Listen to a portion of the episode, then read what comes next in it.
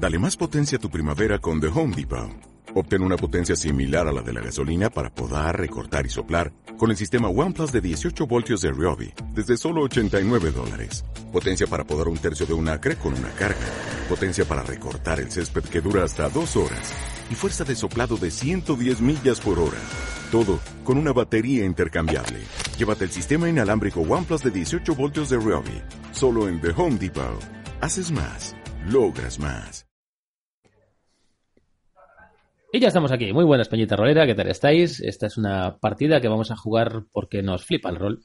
Y, y vamos a jugar The Witcher, gracias a Nauluadium, porque son quienes nos han pasado la hoja de base que hemos modificado para adaptarlo un poco a, nuestras, a nuestra experiencia de juego y a lo que queremos. Y esta es una partida libre. Si eres un fanático del mundo de The Witcher, este es nuestro sitio. Vamos a hacer lo que nos dé la real gana con el entorno del juego de Witcher, más o menos. Y bueno, pues para, para lanzarnos a jugar cuanto antes, vamos a, a presentar a nuestros jugadores. ¿Qué tal, Hiromi? ¿Cómo estás? Buenas. Pues nada, ¿pre ¿presenta el personaje? Eh, no, todavía no. Yo prefiero conocerlo en partida, si no te importa. Ok, claro. Muy buenas, Carlos. ¿Qué tal estás? Yo. Bien, quiero decir. Yo. ¿Qué tal, Albert? ¿Cómo te encuentras, tío? Muy bien, aquí preparado para meterme en el mundo de The Witcher. Yo creo que deberías, si hubiese tokens en este juego, deberías llevarte uno solo por la, por la capa y el tío. ¿No hay tokens? Sí, hay tokens cada tres puntos de experiencia, es, el, es lo que tenemos. Vale, vale. Esto, esto, lo, esto os lo puse en la hoja, en sí, ¿no? A mí no me quedó muy claro cómo funcionaba. La manera de subir, sí, pero la manera de otorgar los puntos o en qué puntos se otorgan, creo que no sale. Mm. No. No, vale. Un momentito. Dejadme acabar aquí, cerrar una cosilla y os lo digo rápidamente. La cuestión es que como esta partida no es una partida de desarrollo, o sea, no esperamos que nuestros personajes eh, tengan una vida de campaña, los puntos de experiencia clásicos del sistema mm, de Dungeon World, que es el que estamos utilizando, el PBTA, no tienen valor. Entonces, cada tres puntos de experiencia podréis eh, acumular un token. Vale. Vale, y ese token, cuando lo gastéis, os va a dar más dos a cualquier tirada, sea la que sea. Vale. Y yo ya tengo uno. Tío, pues sí, tienes uno, claro que sí. Joder, sí. Es que esto no puede quedar así. Sí, sí. Soy muy muchkin, eh. Cuidado, no me des, no me des la mano que me cojo el brazo entero. Hay, hay, hay que alimentar el munchkin. Eso. Pues voy a sacar a mi gato. Qué traición más grande, vamos. Venir disfrazado sin avisar. Que no te lo voy a perdonar en la vida. Y ganarse un token, ese es el doble de chungo. ¿eh? Vale, pues vamos a empezar, ¿os parece? Eh, nosotros tenemos nuestra música por aquí. Cuando, si esto lo colgamos, que no está claro, en YouTube, más adelante pondremos una banda sonora para que quien quiera escucharla la escuche y si no, pues probablemente la intentaremos editar. Por ahora, vamos a escuchar nuestra música.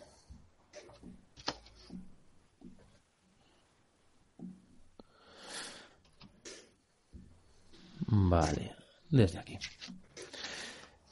Muy bien, y vamos a hacer una intro porque llevamos aquí un rato dándole vueltas a historias técnicas y tenemos que desprendernos un poco de esta, de esta personalidad fría que nos agarra y nos dice que somos lo que somos. Y esto es una mentira atroz, sobre todo en el lugar al que vamos.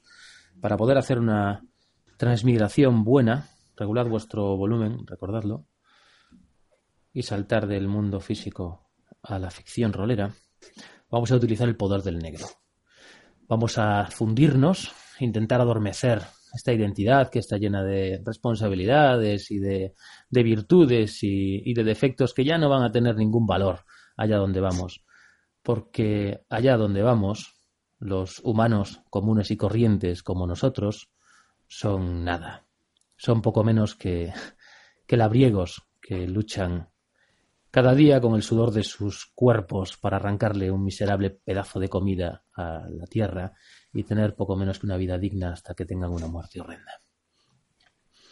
Así que dejémonos llevar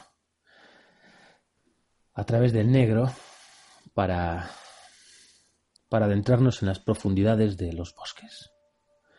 Y esto va a ser lo primero que veamos, porque somos pequeñitos, muy pequeñitos, tan pequeños que la brizna de hierba que hay delante nuestra nos puede parecer algo inmenso. Una hoja delgada, áspera.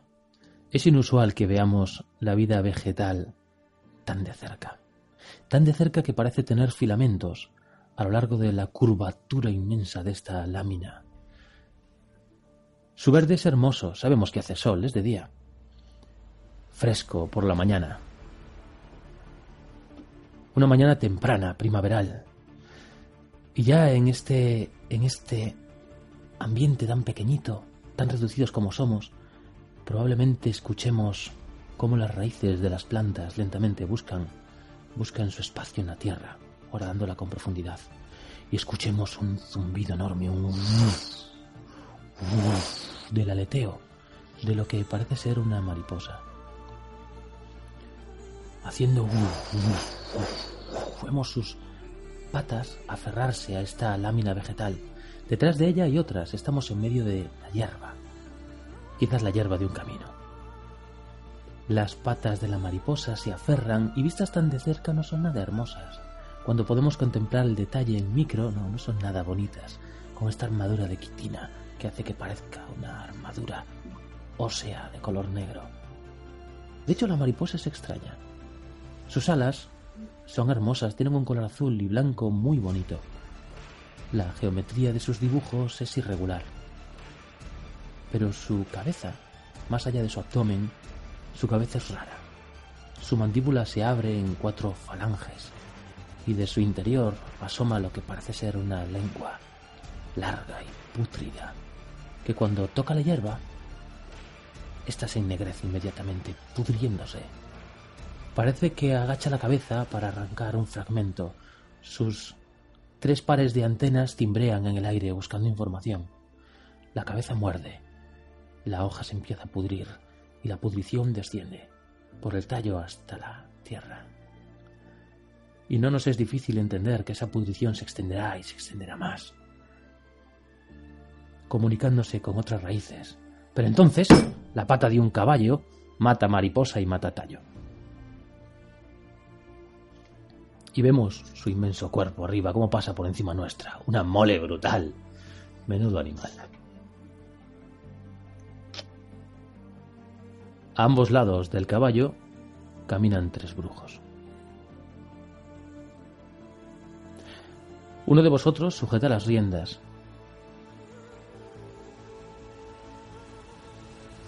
Es una mujer de pelo negro. A vuestro alrededor el bosque es amplio. No es un bosque antiguo. Es la clase de bosque que renace cada pocas décadas bajo el efecto de las hachas de los leñadores. Sí, esto es un camino. Un camino que sabéis a dónde lleva y que os diré en breve. Pero antes, queremos visualizar bien el rostro y las ropas de cada uno de vosotros. Ese caballo lleva varios fardos, cosas comunes, mantas, utensilios propios de la supervivencia.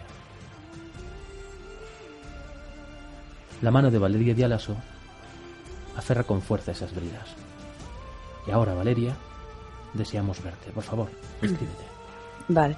Eh, bueno, pues lo primero que veis es una mano enfundada en un guante de cuero negro curtido que se va abriendo hacia una comisola de color borgoña que deja ahora mismo, debido a que está el sol en lo alto y hace bastante calor, eh, sus hombros al descubierto.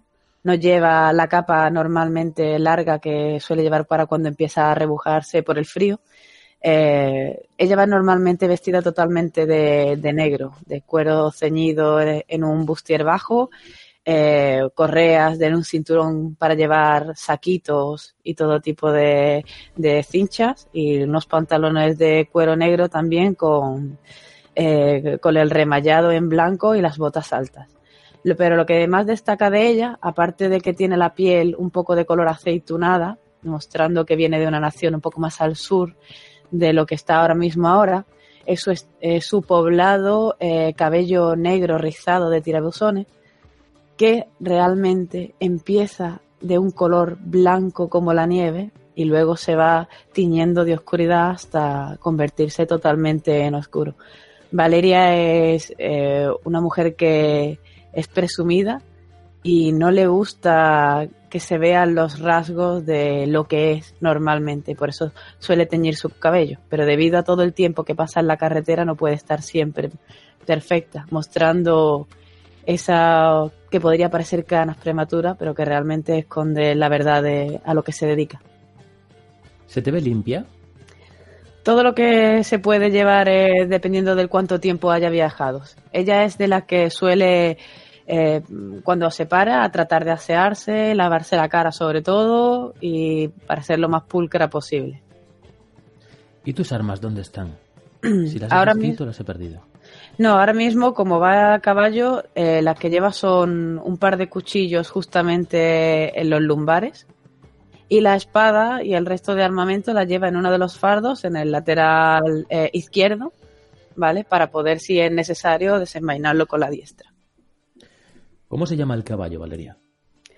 Eh, mi caballo se llama Alejandro.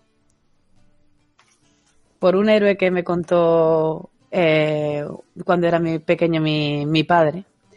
Y me pareció algo interesante el relato sobre todo por el hecho de que se olvidaba que la madre realmente era quien había moldeado a ese hombre.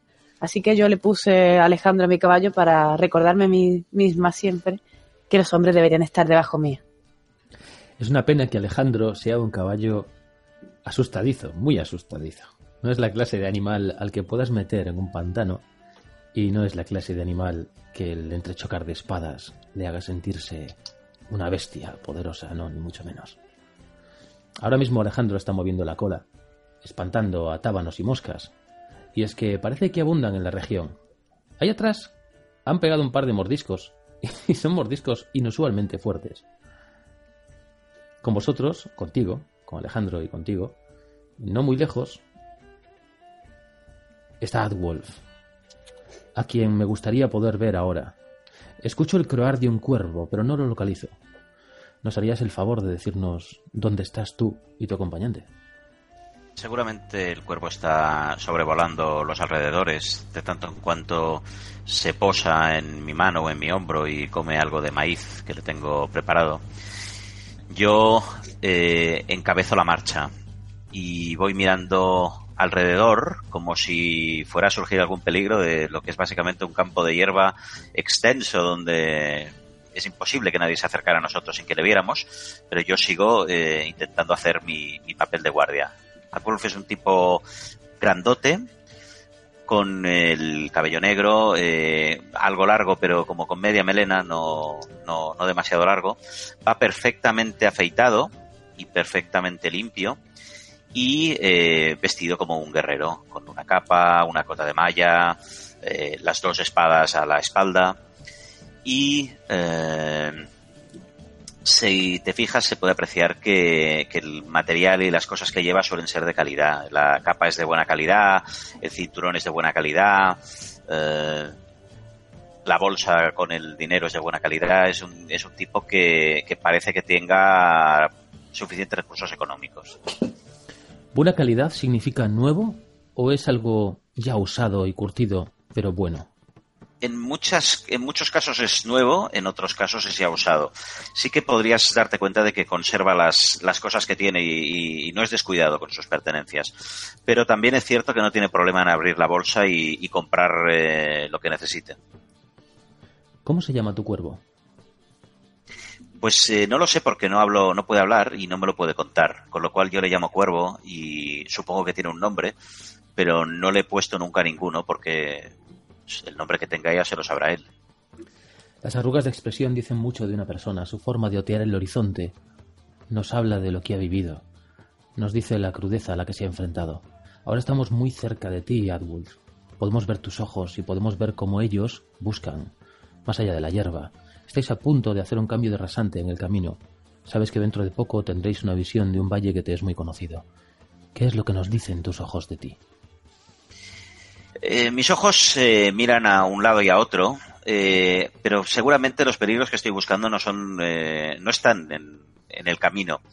Los peligros que estoy buscando están en mi mente, están en mis preocupaciones y por eso seguramente estoy mirando a un lado y a otro, intentando simular que estoy pendiente de, de, los peligros, pero lo que estoy realmente es preocupado, porque sé que me acerco a unas tierras donde no tenía previsto volver y, no sé qué me encontraré. Cuervo hace un picado espantado, como si hubiese visto un halcón. ese tipo de conducta. De pronto, corriendo, volando a una gran velocidad, agita las alas y se posa en tu hombro graznando. Y hace algo que te puede molestar bastante, que es que se caga. Es inusual. Bueno. Está bien entrenado, es inteligente. Algo le ha asustado mucho para que, o quizás es que quiere llamar poderosamente tu atención y sabe que así lo puede hacer. ¿Qué has visto?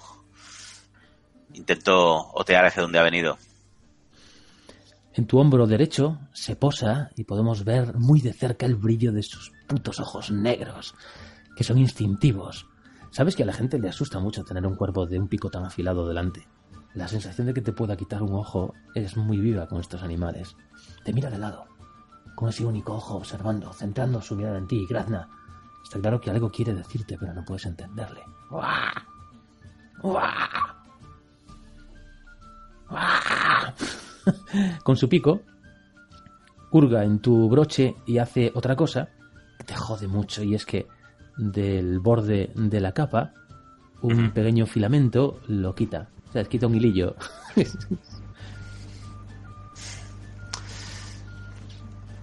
Bueno, soy consciente de que algo debe pasar, con lo cual eh, aviso a- al grupo, sobre todo aviso a Valeria, que es mi referente. Cuando yo no entiendo algo, no sé cómo hacer algo, eh, mm, me- recurro a ella porque ella es mucho más inteligente que yo. Entonces le digo, señora Valeria, señora Valeria, el, el, el cuervo, el cuervo. Y dejo que ella solucione los embrollos. Cuervo alza el vuelo. Otra vez, pero no se va a ir muy lejos. Es, va a aquella rama de allí, sin más. Ok. Yo le doy espoleo a mi caballo para adelantarme un poquito y llegar hasta su posición. ¿Te has montado? ¿No íbamos a caballo andando? Tú le llevabas de las riendas de la mano. Ah, vale. Pues. Eres, la, eres la única que tiene caballo. Ah, vale, vale. Bueno, entonces me, me acerco un poco hacia, hacia él, o sea, a un poquito más rápido. Y, y te pregunto, eh, ¿qué pasa, Adful? Algo ha visto el animal. No se comporta así normalmente. Estaba que- preocupado y quizás sea algo y miro el hilo y como intentando ver qué, Sí. qué puede tener que ver un hilo de la capa con, con absolutamente nada. Vale. Eh, miro un poco alrededor para ver exactamente a qué altura estamos. Y como el tema de lo que es bosques y demás, musgo es quien sabe más, me vuelvo, o sea, voy buscando con él mi mirada y le digo a Musgo, ¿cuánto nos queda hasta llegar al a la siguiente parada, Musgo?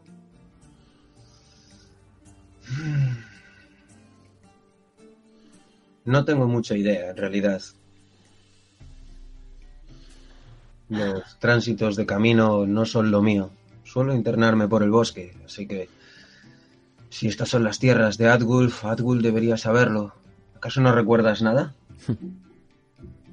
Ha pasado mucho tiempo. Me voy al caballo y empiezo a rebuscar mis, mis notas y mis pergaminos sobre eh, mm, presagios y comportamiento de los cuervos, y porque esto lo tenía yo apuntado por algún lado, qué significa la interpretación de los sueños y los, los hilos de la, de, de la capa. Intento buscar a ver Interesante.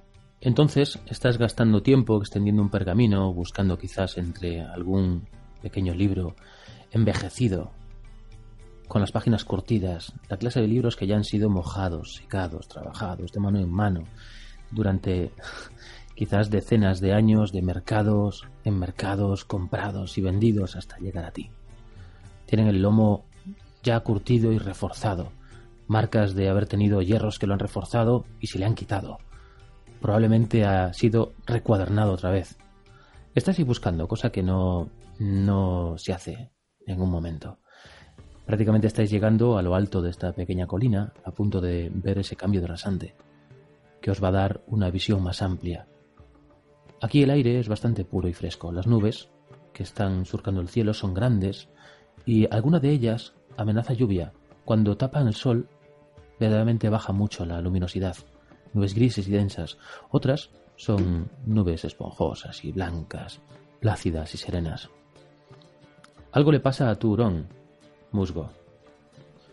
Está moviéndose por entre tu ropa y se le escarpian los pelos. De hecho, notas como parte de las uñas, cuando se agarra, tiemblan un poquito. Pero no sé dónde está, ni tampoco sé dónde estás tú. Por favor, descríbenos cómo eres y cómo es tu hurón. No soy una persona excesivamente alta. Estaré sobre el metro setenta. En apariencia, si no fuera por el equipo que llevo a mi alrededor o la compañía, parecería un mendigo. El pelo puede que sea marrón, hay trozos de barro, trozos de briznas de, de hierba enredados en él, barba de tres días o simplemente es suciedad. Eh, la ropa es toda de cuero negro. No llevo armadura, está muy envejecida y sucia. Las botas, que han sido bastante bien reforzadas de cuero tachonado, eh, hacen ruido contra el suelo. De ojeras bastante pronunciadas y de ojos marrones, eh, camino por momentos semi-encorvado, con una postura conductual extraña. Guantes bien gastados hasta el punto en el que puede que las llamas de los dedos se pueden romper. En general el aspecto es desaliñado y sucio. De... está claro que el dinero no fluye por mis manos y si así es no sé emplearlo en lo que las normas sociales dictarían. No hay una buena etiqueta. Eh, mi hurón, sin embargo, está perfectamente acicalado. Es negro, algunos lo suelen confundir con un lirón. Sin embargo, su hocico con la manchita blanca le distingue. Está perfectamente limpio y tiene una pequeña cicatriz que le corta el morro. Algún encuentro, a lo mejor. Quién sabe las aventuras que ha vivido. Se llama Pois. Y en estos momentos está arañando la parte de atrás de mi mochila, que está tapada por una capa también muy roída y algo resquebrajada, con un montón de, de parches de cuero tapando agujeros. ¿Hueles mal, musgo? Huelo a lo que olería el bosque al lado de un río si te tumbaras a ras de suelo. Huelo a lo que huelen las piedras, a humedad, pero no a humedad desaliñada de una persona que no se lava. ¿Y tus dientes cómo son? ¿Están teñidos del negro? ¿Son amarillos? ¿Están limpios de mascar quizás alguna planta o hierba? Pues por extraño que parezca, eh, los dientes son muy blancos, están muy bien cuidados, aunque está claro que o he comido algo recientemente o puede que ya sea una característica en donde se unen los dientes a las encías tienen como manchas negras. Sí, es que en su momento tu maestro, Ruzan, te llevó a un poblado donde pudiste, entre otras cosas horrendas, ver la masacre que hace en las bocas la ponzoña. Y no es una muerte muy hermosa, quizás eso fue lo que te concienció de mascar el musgo de Belladona. Me pregunto si por eso, quizás, no lo sé. Te pueden llamar musgo por estar mascando X tiempo. Esa maldita planta. Los recuerdos me invaden. ¿De dónde vendrá mi nombre? Ya lo descubriremos. Ahora mismo Cuervo está observando desde la rama lo más profundo del bosque. Este bosque es joven, ya os lo he dicho. Y aún así, Musgo observa con, con tenacidad. Perdón, Cuervo observa con tenacidad. Podéis interrumpirme cuando queráis y rolear entre vosotros cuando queráis. Tenéis absoluta libertad de hacer lo que deseéis. Ahora mismo, para no estar desubicados, sabéis que vais en dirección al Centeno de Oro, una taberna en el pueblo de Riventop. Habéis escuchado demasiados rumores que apuntan a numerosas desapariciones en torno al pueblo. ¿Y por qué esa taberna, diréis? Porque también sabéis que se ha hecho extraordinariamente famosa por el sabor de su carne. Muy famosa. Y Riventop está a las faldas del hermoso castillo que estáis viendo ahora. Porque ya en el cambio de rasante podéis ver el valle. Tu valle, Adwolf. Bosques verdes que se tapizan con distintos colores de árboles que perennemente tienen hojas broncíneas, doradas, con un tono cereza precioso. Es un bosque multicolor donde el verde claramente domina. Alrededor del pueblo hay campos de cultivo y bosque salpicado que se ha utilizado para dividir las fincas. Hay un gran macizo rocoso, no muy alto, no es excesivamente alto, que no llega tampoco a formar un acantilado. En lo alto del castillo, perdón, del macizo está el castillo de Hage. Tu cuna de nacimiento, una rotunda fortaleza con tres torres amuralladas que contienen en su interior algo a lo que hay que llamar palacio, por méritos propios. Desde aquí, fijaros la distancia, se pueden ver las banderas ondear, dicen que ser inmensas. No se distingue cuál es el camino hacia el castillo, aunque tú, por supuesto, te acordarás de Ladwolf. Bajando desde el castillo, descendiendo por el promontorio, por esa especie de acantilado marrón, llegamos al bosque y poco más adelante al pueblo. No muy lejos del pueblo está el Pontar, un inmenso río que riega por completo los valles de la región. Tú no recordabas que esto fuese tan verde, tan, tan, lleno de vida. De hecho, recuerdas hambrunas en tu infancia. En la infancia más, más joven, más prepuber. Y ahí estáis, ahora mismo descendiendo la colina, en dirección al centeno de oro. ¿El bosque queda entre nosotros y nuestra y donde vamos y el pueblo o está apartado al lado? El camino que estáis transitando sin duda lleva plácidamente hasta el pueblo, no parece el camino principal. Este es un camino boscoso. Hay momentos donde el bosque hace una galería que cubre por completo el camino, pero en realidad casi todo el rato lo habéis transitado con a cielo abierto. Es un camino hecho a base de leñar y que probablemente se ha mantenido por tránsito de transhumante de ganaderos que surcan y que cruzan este camino y por tanto pues lo mantienen así. El camino principal viene del sur. Perdón, de algo que tengo que deciros. El camino principal al llegar al pueblo viene del sur y rodea, si queréis podéis ver el mapa en Roll 20, rodea las inmensas montañas de Mahakam, que son rotundas que están detrás del castillo de tu familia y que tienen ahora mismo los picos nevados, como siempre. Son montañas que hablan de un ecosistema agresivo y diferente donde el instinto y la supervivencia rigen. Son montañas inmensas, enormes. Al norte tenéis el Pontar. Vosotros estáis viajando hacia el este ahora mismo. Y a vuestro alrededor hay bosque, un bosque domesticado. ¿Qué es hacia donde mira el cuervo? Sí. Pues quizá un poco apoyándome en eso para no seguir avanzando hacia mi cuna de nacimiento, eh, les hago un gesto de aguardad y me adelanto hacia el linde del bosque donde está mirando el cuervo, palpando mi espada al... Yo me acerco a mi caballo, ¿vale? Pues ya veo que el cuervo está inquieto, pero quiero ver cómo está mi caballo, si está inquieto o no. Porque como es un cobarde, se produce una sensación curiosa con tu caballo y es que cuando tú miras a ver si está inquieto, da la sensación de que él se fija en que lo estás mirando y entonces quizás tenga el reflejo de decir, pero espera, está pasando algo y entonces se asusta. Vale, entonces nada, me, acerco y le, le pongo la mano por el cuello y le digo, bestia idiota, tranquila Alejandro. Cocea con el suelo. El libro está en tu mano ahora mismo, Adwolf. Mm, si quieres buscar en el bosque o en el libro, ahora entiendo que estás mirando el bosque, o sea que activas el movimiento discernir realidad, por favor. Bien.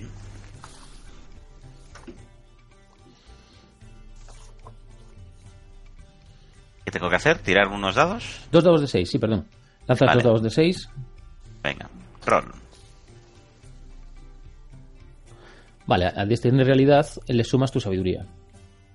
Creo que es de cero. Sí, cero.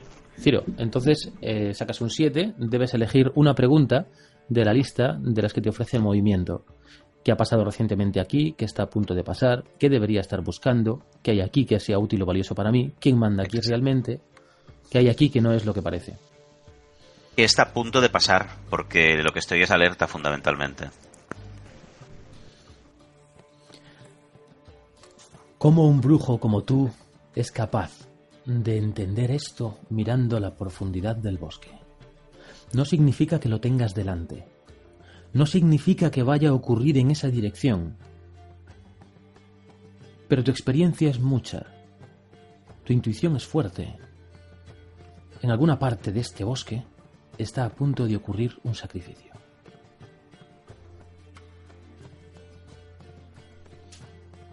Y está a punto de ocurrir, eso sí que me lo dices. Las respuestas siempre son verdaderas. Me giro al grupo y digo... Algo terrible está a punto de suceder en el bosque. Y empiezo a avanzar hacia allí con la espada desenvainada, mm, sin pararme a consultar nada ni... Vale. Yo también me interno en el bosque, pero no, no le sigo a él. Eh, miro la dirección en la que él camina y hago como un pequeño arco hacia la derecha para que sea lo que sea lo que él le va a salir al encuentro o yo poder salirle por un flanco. Y Vale. ya envío al hurón a que vaya también a investigar. Vamos, Púa, muévete. Púa no quiere. Púa se agarra a ti y te hace algo, un gesto que indica mucho peligro, que es que se agarra a, a la parte externa de tu cuello y tira hacia atrás. Es raro, ¿eh? Porque Púa no es cobarde. Me planteo el decirles o invitarles a la cautela, pero están experimentados. El camino es a madre. Vale. Yo ato a Alejandro en, en un. en- entro un poquito en el bosque y lo ato. Y saco las armas, me las enfundo y desenvaino la espada para ir en la misma dirección que Adwulf, pero un poco retrasada. Para tener más campo de visión y, y ver un poco retranqueada lo que está pasando. Eh, yo me crezco cuando tengo más información. Alejandro, mientras lo atas, te pone esta cara de por Dios, no me dejes solo. Una cara de pánico absoluto mientras, con, con los ojos muy abiertos, muy abiertos, Vale, y mueve el caballo, mueve la, la- la cola y la- los puertos traseros, sí. que es donde se siente indefenso, y los mueve Claro. todo el rato de un lado y del otro para mirar a ver si hay algo detrás, a ver si hay algo en el camino, etc. le dejo un poco de holgura, le, le, le doy en el cuello para que me mire y le digo con una sonrisa un poco siniestra, a donde voy es más peligroso, aquí estás bien. Da un relincho brutal. Cocea el suelo y ahí lo dejas. Sí. El libro lo llevas contigo, entiendo, Adwulf. Sí, yo mm, lo llevo en una mano, eh, ya no lo estoy eh, mirando, ahora estoy preocupado del, del- del- de lo que está ocurriendo eh, y estoy mirando alrededor, incluso husmeando el aire, aunque no tengo ninguna capacidad de, de oler nada. También eh, intento echarle una mirada a mi cuervo para que me guíe, a ver si con la mirada entiende lo que le estoy intentando decir, porque desde el aire verá más hacia dónde tendríamos que avanzar. Ahora mismo Cuervo está en silencio. Y sí, no se va a ir nunca lo suficientemente lejos como para que os perdáis el contacto. Vuela hasta aquella rama. Luego espera que tú llegues, vuela hasta aquella otra. Avanza un poco más. Hace un salto de rama en rama, un tronco de árbol de repente deja de... No, no, no permite que os veáis, pero es que rápidamente aparece al otro lado, para siempre mantener el contacto visual. No grazna, porque no quiere llamar la atención de ninguna manera. Avanzáis, paso a paso. Y el bosque, poco a poco, transiciona a un bosque un poco más denso, pero sigue estando domesticado. Por ahora solamente Adwulf tiene las armas en la mano, si no lo he entendido mal. No, yo, eso, yo he dicho que he cogido el resto de armas y llevo la espada desenvainada. ¿Qué espada? Una espada corta que tengo de plata Eh, como soy una mujer no muy alta y tampoco muy pesada, mi espada es suficientemente liviana como para que la pueda manejar a una mano, pero de un material suficientemente bueno como para que pueda sajar la carne con facilidad. Tiene una empuñadura labrada y al final de, de esta se puede ver lo que es un lirio abierto. Llega un momento en que Cuervo se detiene en una rama. Estáis en frente a un roble viejo, muy viejo. Domina este trozo del bosque, está claro. Por alguna razón los leñadores le han perdonado. Extiende sus ramas, creando una copa globosa inmensa. Aquí la luz que entra es especialmente bonita. Tiene un tono ocre extraordinario al atravesar las hojas. Esto hace que la base del árbol esté despejada de bosque. El bosque es irregular. No lo imaginéis plano, está lleno de montículos, piedras que sobresalen, subidas, bajadas. No estáis expuestos. Si esto forma algo parecido a un claro, estáis en un umbral, por supuesto. Más allá del roble, el bosque cambia. Más allá del roble, podéis ver los tres ahora mismo, una, dos y tres piedras especialmente blancas que han sido colocadas ahí de un metro ochenta de altura, blancas, blancas, y que tienen alrededor algo parecido a un collar y unas pintadas sobre la superficie blanca. Las pintadas parecen hechas quizás con jugos vegetales y a trazos de dedo. ¿Qué hacéis? Yo iba por uno de los flancos y ya me acerco hacia una de las rocas. Eh, humedezco el dedo y toco. Uh, tengo que decirte algo. Si te acercas a una de las rocas, puedes ver que por detrás de la piedra está clavado el cuerpo putrefacto de una persona. La piedra sobresale por la parte trasera de la piedra sobresale lo que parece ser un pincho. Es que eso es una raíz, no es un pincho. Sobresale una raíz afilada y ahí se ha clavado un cuerpo. Quizás hace cuatro días. ¿De la roca? Sí. Eh, quiero activar lo de discernir la realidad. Examinas, ¿verdad? ¿Y los demás qué hacéis? Yo me acerco también despacio, viendo, supongo que Adwood va como va el más cercano, mm, voy viendo lo que si al acercarse parece que no pasa nada. Y lo que quiero es eh, eh, ver el- lo que está escrito, si puedo conocer los ideogramas y si puedo entender el lenguaje. Debido a que, bueno, mm, yo he sido en la, en la escuela, era un ratón de biblioteca y la mayoría del tiempo me pasaba entre libros. Muy bien. ¿Es la misma roca en la que está Musgo o es otra distinta? No, es la del centro. Es otra distinta. Esta roca por detrás, sí te puedo adelantar que tiene una raíz que sobresale, parece que de un agujero trasero en la roca. Es como si la raíz viniese de la tierra, penetrase en la roca y por detrás emergiese como un pincho.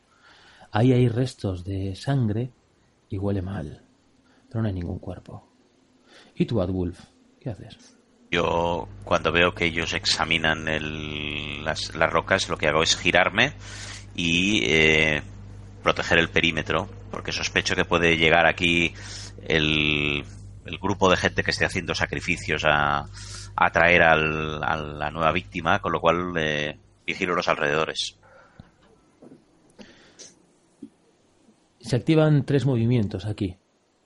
Adwulf y Musgo activáis discernir la realidad, pero Valeria activa exhibir conocimientos. Por favor, haz vuestras tiradas.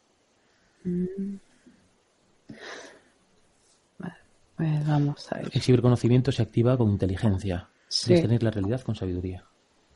A ver. Tengo un 10. Oye, perdón, perdón, que he tirado dos. Pero he dado tres, que le he dado sin querer. Sí, perdón. ahora. Tengo que sumarle ahí un más dos. serían 8 y en, en exhibir conocimiento tengo un más 10. ¿Qué pone aquí? ¿Cómo? Dice, en exhibir conocimiento, ¿hay que sumarle algo aparte de mi característica que pone? No, solo inteligencia. Vale, pues entonces un 8. 8 por tu parte. Adwolf, ¿qué has sacado? 10. 10. Musgo. Nueve. He entendido, Adwolf, que estás caminando alrededor de. Como rodeando el perímetro, yo me imagino con, la, con la espada desenfundada, guardo el libro en algún sitio en, en- en el- entre las ropas y estoy, eh, sí, dando vueltas a la, a la zona un poco. Con un 10 tienes tres preguntas de la lista. ¿Las tienes claras? Eh, sí, las tengo aquí. Ah, ¿Qué está a punto de pasar? Está, está claro. Ah, la siguiente sería, hay algo aquí que no es lo que parece. Y la siguiente sería, ¿qué debería estar buscando? ¿Qué está a punto de pasar? Esa la reservó para el final. ¿Qué deberías estar buscando? Caminando por el perímetro muy despacio, bajo tus pies está la hojarasca densa y antigua de este árbol. Podemos hablar de, siglos, de hojas tras hojas tras hojas, haciendo una capa, una capa muy densa y mullida. Mientras caminas, observando el perímetro, puedes distinguir con claridad la distinción, la separación entre el bosque domesticado y lo que hay más allá de las piedras. Más allá de las piedras, el bosque transiciona a un bosque denso, a un bosque antiguo. Es una transición violenta, no es natural. Tu medallón brilla. Aquí hay algún tipo de umbral mágico presencia mágica. Y entonces tu rostro se gira hacia el tronco del árbol. ¿Qué deberías estar buscando? deberías estar buscando en la base de este árbol, por detrás de la primera descripción que os hice. El tronco se convierte en algo nudoso y retorcido. Se extienden desde él raíces. Y entre las raíces hay espacios. Espacios en los que podría caber una persona.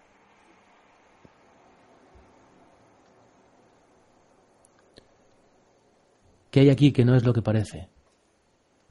El árbol. El árbol no es lo que parece.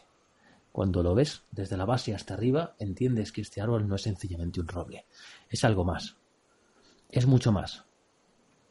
¿Sabes qué, Adwolf? De la forma adecuada, caminando en cualquier dirección del bosque, te encontrarás este árbol.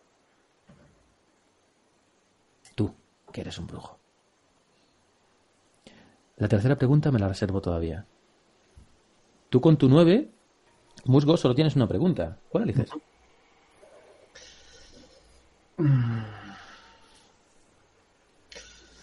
Nah, me, me decanto por qué hay aquí que sea útil o valioso. Y no en plan valioso de valor monetario, sino para la situación en sí. En la mano del cadáver hay sujeta con fuerza una talla de madera de una rosa. Todo el cadáver está semipodrido. Era un varón joven, quizás unos 15 años. Está desnudo, no tiene restos de ropa. Ha sido eviscerado, como si, después de haber sido empotrado contra el pincho, animales salvajes se hubiesen cebado con su estómago. Por supuesto, el olor es horrendo. Pero la mano que sujeta la rosa no se ha podrido, y eso llama la atención demasiado. Hay un leve destello de magia que reconoces en ella. Tu medallón también vibra. Ahora mismo, mmm, Puaj está escondido en tu capucha. no quieres saber nada. Eso sí, si tiene que atacar, atacará. Y si tiene que obedecer, obedecerá. Esa talla de madera es un emblema de la orden de la, de la rosa llameante. ¿Quiénes son? Son una orden poderosa que obedece al fuego sagrado y que está extendiéndose por todos los rincones del mundo. Son fuertes y se aproximan a la casta nobiliaria. Aristócratas se acercan a la orden cada vez más. Cada vez más reyes rinden tributo y ofrecen su, su devoción al fuego eterno, al fuego sagrado. Es un dilema porque en realidad suplen y cumplen por encima mm, de vuestra orden la función de los brujos. Una de sus principales obsesiones también es matarlos a todos los monstruos y criaturas y proteger a la humanidad. Eh, mientras desenfundo eh, la espada de acero, me apropio con cuidado de la rosa. Algo se mueve en el bosque. La rosa es tuya. Valeria, ¿qué sacaste? Un 8. Con un 8. El director de juego te dirá algo interesante. Depende de ti convertirlo en útil.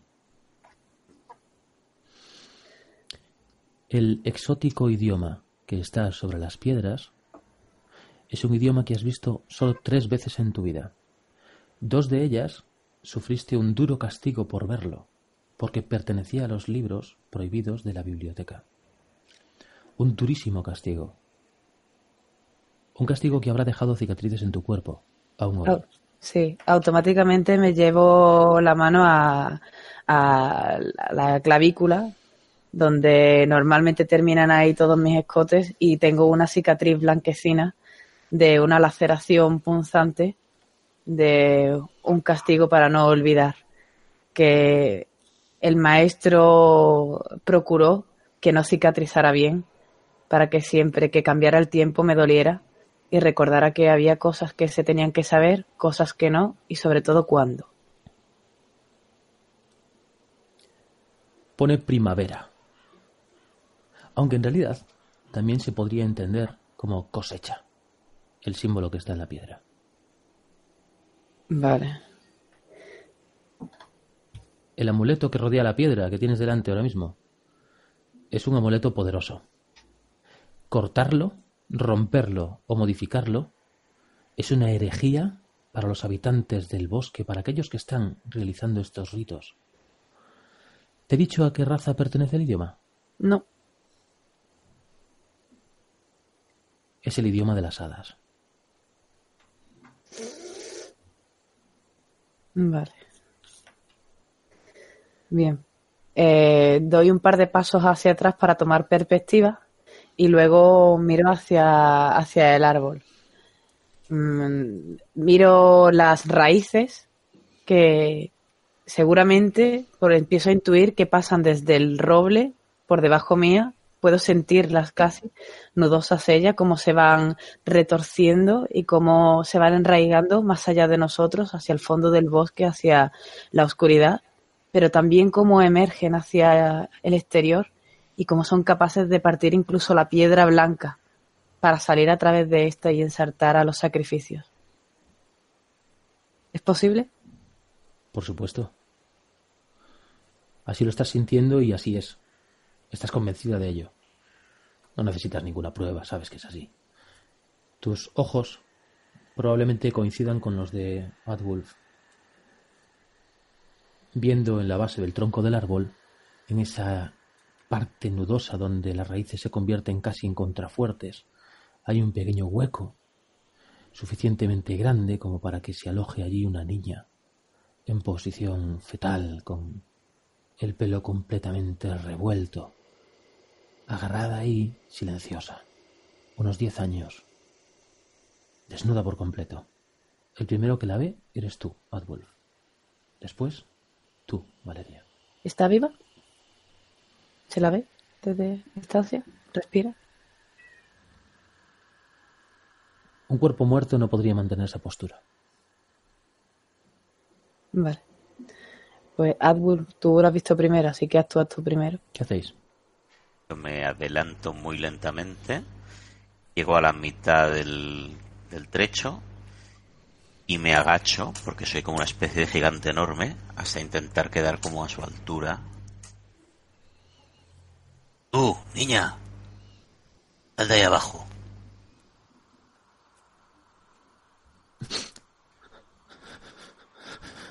Con tu voz, su cuerpo se mueve, tremula. Pero imagina que es solamente el pelo, por delante cayendo, está abrazándose las rodillas, absolutamente quieta. Esa niña está en shock. No alza la cabeza. Mira al resto del grupo. Vale. Eh, yo me vuelvo hacia Musgo y le señalo la última de las piedras que no hemos mirado para que vaya a ver si hay algo más mientras empiezo a acercarme hacia Adwulf. Pero Musgo, Musgo está mirando el bosque. Ah. No parece que te vea a ti. Musgo, o si la ves. La veo. Sin embargo, sé que un acontecimiento o algo, algo se desarrolla. Seguramente nuestra presencia haya alterado el silencio que, que ahora mismo se, se siente. Y quiero profundizar en el bosque. Quiero, tocando con una mano una de las raíces del roble, mirar hacia el bosque. Eso significa atravesar el umbral más allá de las piedras. Atravesarlo Con- del todo. Con la mirada. Con la mirada no se tocan las raíces. Las raíces Pero las raíces van desde el árbol hasta las rocas. No. Las raíces cuando llegan hasta las rocas lo hacen por debajo de la tierra.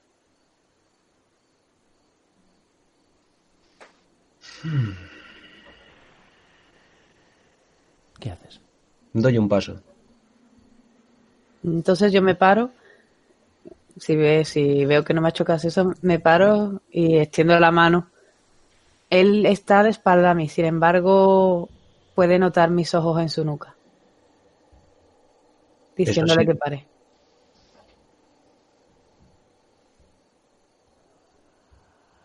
Algo en el bosque te está devolviendo la mirada, pero tú no lo ves, solamente lo notas, tú. Y Pua, y tu medallón. Eh, ¿Podría activar ahora lo de discernir realidad? ¿O Lo has hecho hace un momento. Puedes hacerlo, pero será la última vez. Si no ves algo, es que no lo ves. Quizás no sea Vale. tu mejor momento. Quizás no estés en plenas facultades. son Quizás la presencia de Valeria te distrae.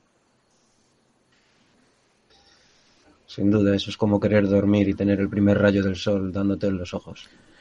En tu oído escuchas Adwolf. En tu oído, Adwolf.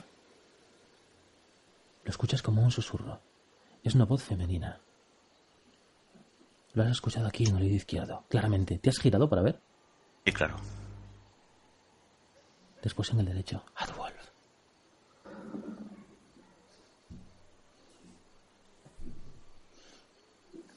¿Qué haces? Suena amenazador, suena que me llama, suena suplicante. Suena sorprendido y agotado.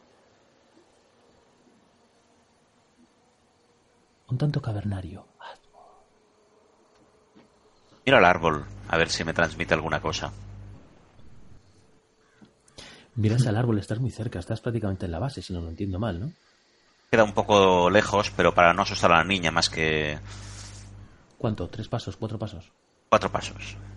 A cuatro pasos el árbol se extiende como una criatura monumental que lleva observando este mundo desde quizás siglos y siglos, viendo pasar la historia, viendo pasar los pueblos, las naciones. No te habías fijado antes, pero allí arriba, en la parte alta de las ramas, parecen haber amuletos colgando de finas fibras. Son como nidos o signos hechos con palitos del bosque. No hay muchos, tres o cuatro. Bueno, cinco, seis. Tienen piedras entremezcladas con palos. El árbol es imponente. Las hadas son criaturas que hay que destruir en este mundo, como brujos. Tenemos. ¿Son monstruos o.? ¿Cuál es nuestra posición? Interesante. Esta pregunta nos hace activar el movimiento de exhibir conocimientos. Vale. Tira, y en función de lo que saques lo vemos. Venga. Valeria, ¿qué haces? Eh, cuando Musgo se ha frenado, yo sigo el camino que iba hacia las chicas, porque yo en mi cabeza tengo bastante claro qué es lo que está pasando. Lo que estoy es tratando de discernir nuestros siguientes pasos de actuación. Porque sé qué es lo que vamos a hacer, pero estoy intentando anticipar las jugadas siguientes.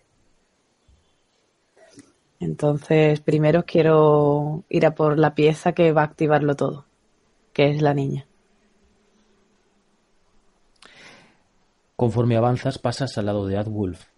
Vas hacia ella, hacia la niña directamente. Sí, sí, despacio, pero voy. Lo veo que él está ahí ensimismado. Sé que está mirando el tronco del árbol y miro incluso para arriba, puedo ver los amuletos. Ya en mi cabeza se han hilado ciertas cosas, así que tampoco me sorprende. Y voy a ver eh, que parece que la niña está viva, pero voy a ver en qué estado está.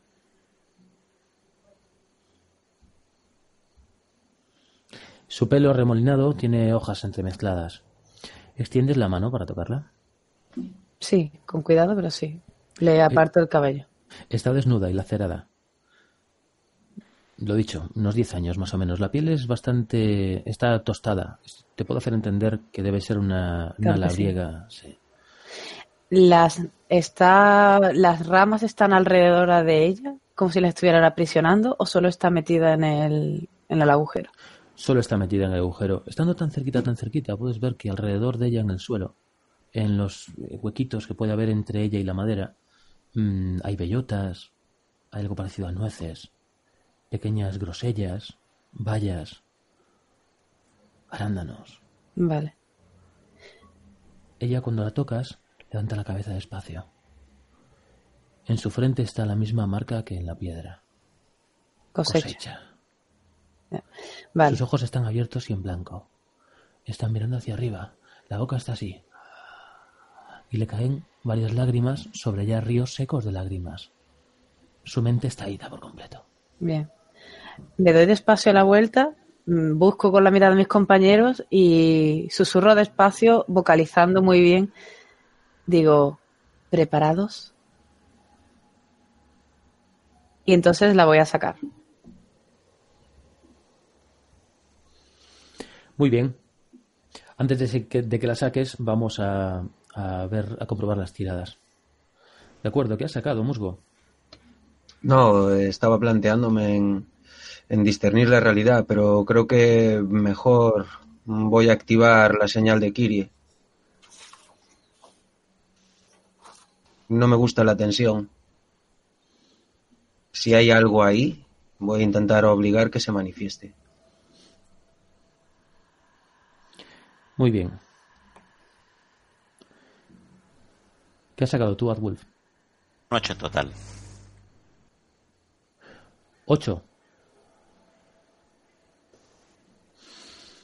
Las hadas no pertenecen a este mundo. Es muy raro, pero muy raro, que vengan a él. Pertenecen a otro plano de existencia. No se mezclan con mortales. Y en su mundo las cosas ocurren de forma muy rara. El tiempo puede ir hacia adelante o hacia atrás. Las cosas grandes pueden ser pequeñas, las pequeñas grandes. Las mentes se pueden romper en fragmentos que nunca se vuelven a recomponer.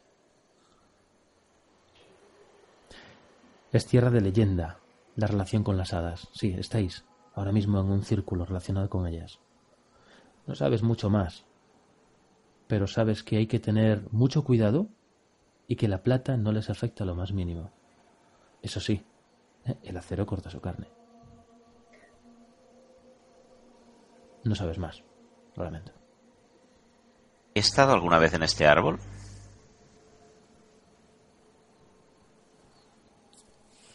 Buena pregunta, Adwolf.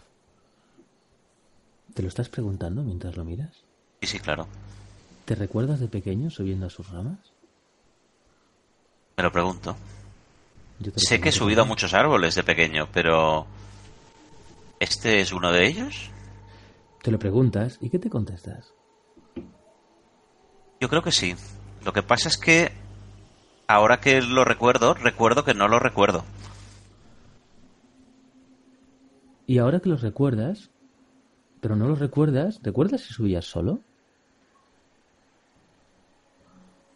Pues ahora que lo dices, creo que puede haber una niña por ahí también implicada. Sí. Pero no se parece en nada a la niña que está debajo de las raíces. No. Oye, y ahora que no lo recuerdas, quizás tampoco recuerdes el momento en el que su mano resbaló. La caída, el flash, las hojas y el sonido de un cuello haciendo crack. Eso No, sí no. lo recuerdo.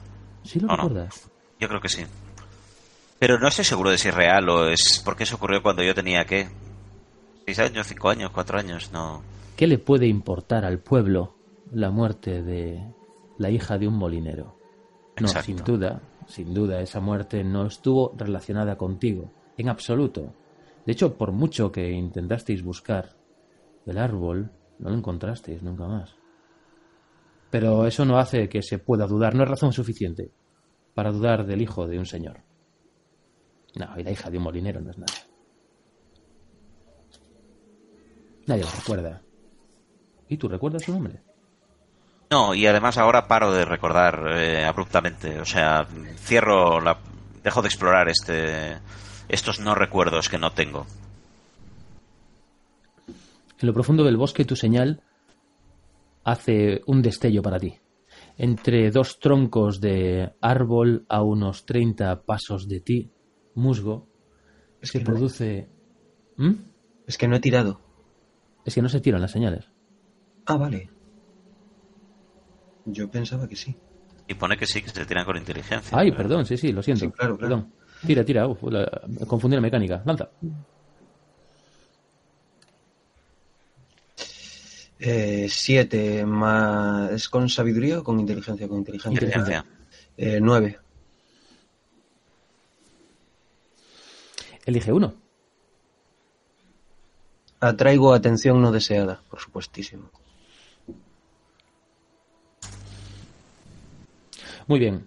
Entre dos troncos de árbol, como te decía, ahí al fondo, a quizás unos 30 pasos aproximadamente, en mitad de la oscuridad, porque ahí el bosque se vuelve oscuro, da igual que fuera sea el mediodía primaveral que teníais antes. Entre dos troncos, donde no había nada, durante un instante el destello deja ver el rostro de una mujer. Un metro noventa. Es larga, sus brazos son largos y finos. Desde el codo hasta la mano se vuelven extraordinariamente finos. Desde la rodilla hasta el pie se vuelven extraordinariamente finos. No tiene vello en ninguna parte del cuerpo y está desnuda. Detrás de su espalda se extienden dos alas como filamentos desgarrados. Su piel no es tensa. Su piel está llena de arrugas. Su cara oblonga está estirada hacia abajo. Y cuando haces la señal y se manifiesta en un parpadeo, hace ¡guau! y vuela hacia atrás, agitando las alas, desapareciendo inmediatamente en el bosque.